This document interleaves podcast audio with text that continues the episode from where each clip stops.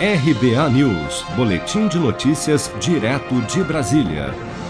Ao participar por videoconferência do evento O Brasil Quer Mais, produzido pela Câmara Internacional do Comércio, ICC, o ministro da Economia, Paulo Guedes, defendeu nesta segunda-feira que as estatais brasileiras, incluindo a Petrobras e o Banco do Brasil, sejam privatizadas nos próximos 10 anos.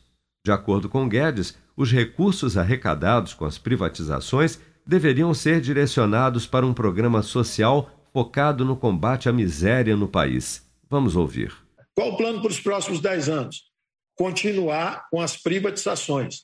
Petrobras, Banco do Brasil, todo mundo entrando na fila, sendo vendida e isso sendo transformado em dividendos sociais. Nós temos, nós temos agora um plano de erradicação é, da miséria. Não é um plano, nós temos um desafio. Né? Você fala, qual o problema para os próximos cinco anos, seis anos? O, o Covid, na verdade, só explicitou algo que nós sempre soubemos. Mas privatizamos 240 bilhões de reais em dois anos e meio. Quer dizer, deu aí mais de 100 bilhões por ano. É, foram subsidiárias, não foram as grandes empresas. As grandes vêm agora.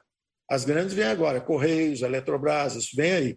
Mas com 100 bilhões por ano, em quatro anos seriam aí 400 bilhões de privatização, eu acho que está razoável. Eu dizia aí que as privatizações estavam entre 800 e 1 trilhão. Eu gostaria de privatizar todas as estatais, era uma forma de dizer, mas, é, na verdade, é, o, quem dá o timing é a política. O economista não é o cara que tem voto.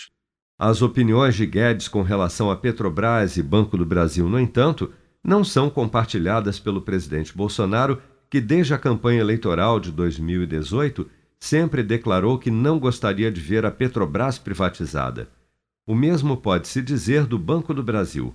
Ainda no primeiro ano do governo Bolsonaro, o ex-presidente do BB, Rubem Novaes, também afirmou que, ao ser questionado sobre o assunto, o presidente descartou a possibilidade de privatização do Banco do Brasil, ao menos durante o seu primeiro mandato. Com produção de Bárbara Couto, de Brasília, Flávio Carpes.